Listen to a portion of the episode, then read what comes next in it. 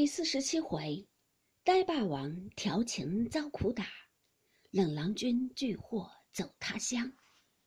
话说王夫人听见邢夫人来了，连忙迎了出去。邢夫人犹不知贾母已知鸳鸯之事，正还要来打听信息，进了院门，早有几个婆子悄悄的回了她，她方知道。但要回去，里面已知，又见王夫人接了出来，少不得进来，先与贾母请安。贾母一声不言语，自己也觉得愧悔。凤姐儿早指一事回避了，鸳鸯也自回房去生气。薛姨妈、王夫人等恐碍着邢夫人的脸面，也都渐渐的退了。邢夫人且不敢出去。贾母见无人，方说道：“我听见你替你老爷说媒来了，你倒也三从四德，只是这闲话也太过了。你们如今也是孙子儿子满眼了。”你还怕他？劝两句都使不得，还由着你老爷性儿闹。邢夫人满面通红，回道：“我劝过几次不依，老太太还有什么不知道呢？我也是不得眼儿。”贾母道：“他逼着你杀人，你也杀去。如今你也想想，你兄弟媳妇本来老实，又生得多病多痛，上上下下哪不是他操心？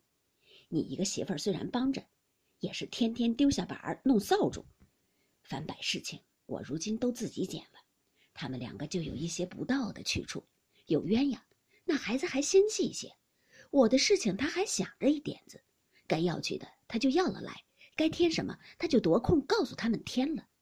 鸳鸯再不这样，他娘两个里头外头大的小的，哪里不忽略一件半件？我如今反倒自己操心去不成，还是天天盘算和你们要东西去？我这屋里有的没的，剩了他一个，年纪也大些。我反摆的脾气性格，他还知道些。二子，他还讨主子们的缘法，也并不指着我和这位太太要衣裳去，和那位奶奶要银子去。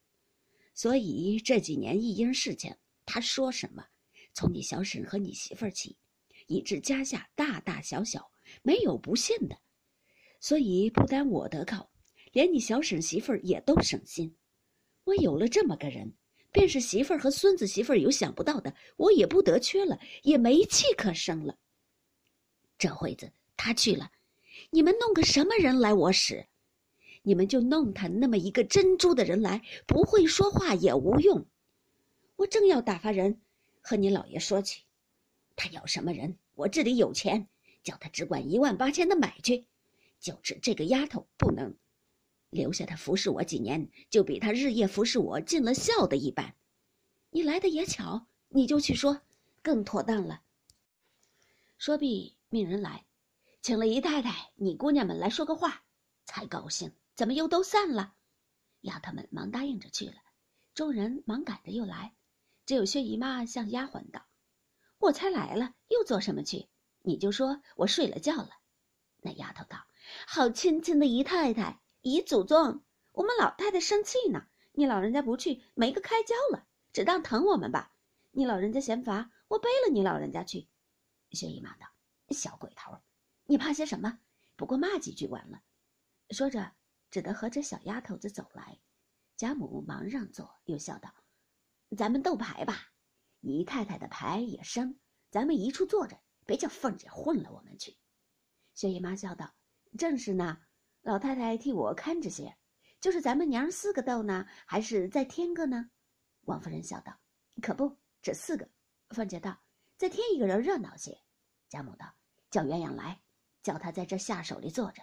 姨太太眼花了，咱们两个的牌都叫他瞧着些。”凤姐叹了一声，向探春道：“你们知书识字的，倒不学算命。”探春道：“这又奇了，这会子。”你倒不打点精神赢老太太几个钱儿，又想算命？凤姐道：“我正要算算命，今儿该输多少呢？我还想赢呢。你瞧瞧，场子没上，左右都埋伏下了。”说的贾母、薛姨妈都笑起来。一时鸳鸯来了，便坐在贾母下手。鸳鸯之下便是凤姐儿，铺下红毡，洗牌高腰，五人起牌，斗了一回。鸳鸯见贾母的牌已食言，只等一张二饼，便递了暗号与凤姐。凤姐儿正该发牌，便故意踌躇了半晌，笑道：“我这一张牌垫在姨妈手里扣着呢，我若不发这一张，再顶不下来的。薛姨妈道：“我手里并没有你的牌。”凤姐道：“我回来是要查的。”薛姨妈道：“你只管查，你且发下来，我瞧瞧是张什么。”凤姐便送在薛姨妈跟前。薛姨妈一看是个二饼，便笑道：“我倒不稀罕他，只怕老太太满了。”凤姐听了，忙笑道：“我发错了。”贾母笑得已掷下牌来说：“你敢拿回去？谁叫你错的不成？”凤姐道：“可是我要算一算命呢，这是自己发的，也愿埋伏。”贾母笑道：“可是呢，你自己该打着你那嘴，问着你自己才是。”又向薛姨妈笑道：“我不是小气爱赢钱，原是个彩头。”薛姨妈笑道：“可不是这样，哪里有那样糊涂人说老太太爱钱呢？”凤姐正数着钱，听了这话，忙又把钱穿上了，向众人笑道：“够了我的了，竟不为赢钱，单为赢彩头。我到底小气，输了钱就数钱，快收起来吧。”